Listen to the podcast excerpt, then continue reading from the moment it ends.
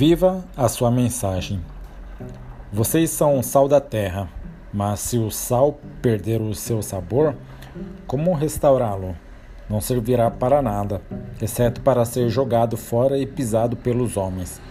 Mateus 5,13 Acredito em pregar sermões, mas algumas coisas são pregadas e outras são vividas. Depois de compartilhar sua mensagem, chega um momento em que você precisa começar a vivê-la.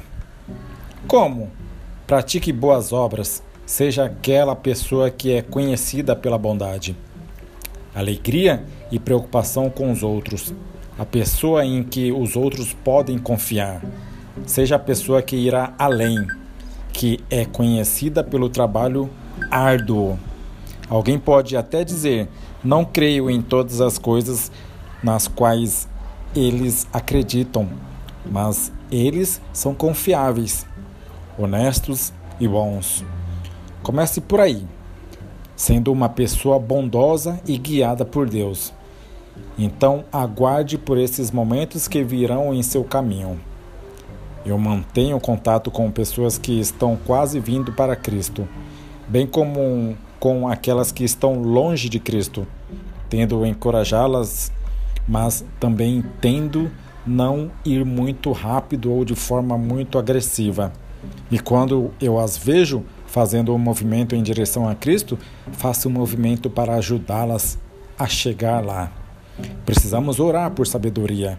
Devemos ser pessoas piedosas, amorosas e agradáveis, que não julgam e não são hipócritas. Sim, Há um tempo para estabelecer limites quando não concordamos com as coisas, mas também há um tempo para ser essa pessoa, sal e luz. Jesus disse em Mateus 5, o 13 e o 16: Vocês são o sal da terra, mas se o sal perder o seu sabor, como restaurá-lo? Assim brilhe a luz de vocês diante dos homens para que vejam as suas boas obras e glorifiquem ao Pai de vocês que está nos céus. Enquanto você estiver vivendo a sua mensagem, mesmo que nem sempre pregando, você estará sendo sal e ela começará a estimular a sede em outras pessoas.